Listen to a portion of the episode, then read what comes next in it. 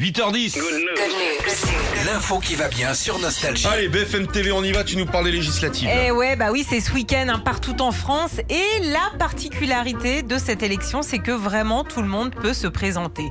Toi, moi, Régis, n'importe qui Sûr. peut se présenter.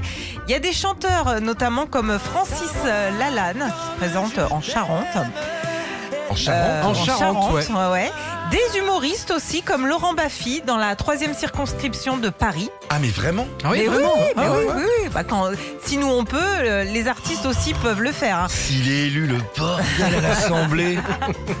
Alors, tu as aussi des candidats d'émissions de télé-réalité hein, qui, euh, qui comptent sur leur popularité à la télé. Pour être élue, Isabelle, par exemple, ex-gagnante de Colanta en 2003, qui euh, pré- présente dans l'Ain. Magali Ripoll aussi, tu sais, c'est la chanteuse Oui. de l'orchestre N'oubliez pas les paroles euh, pour l'agglomération lilloise. bah ouais, elle chante bien cette femme. Ouais, super bien. Euh, à Villefranche-sur-Saône, ce sont pas des célébrités, mais un prof et son élève qui seront face à face. Ça, c'est rigolo. Ah, C'est le prof de philo qui sera face à un terminal du lycée Claude Bernard. Et puis mon préféré, Philippe, c'est Jean-Luc Duret. Alors son nom vous dit peut-être rien.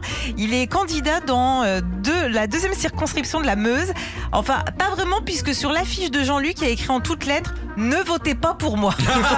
Ah, il est bon, il est bon. Eh, ça représente les Français. C'est Ouais, l'endroit où. Donc il faut, pourquoi pas des humoristes, pourquoi pas des chanteurs? Dans tous les cas, allez voter. Oui, allez Dimanche, il faut aller voter.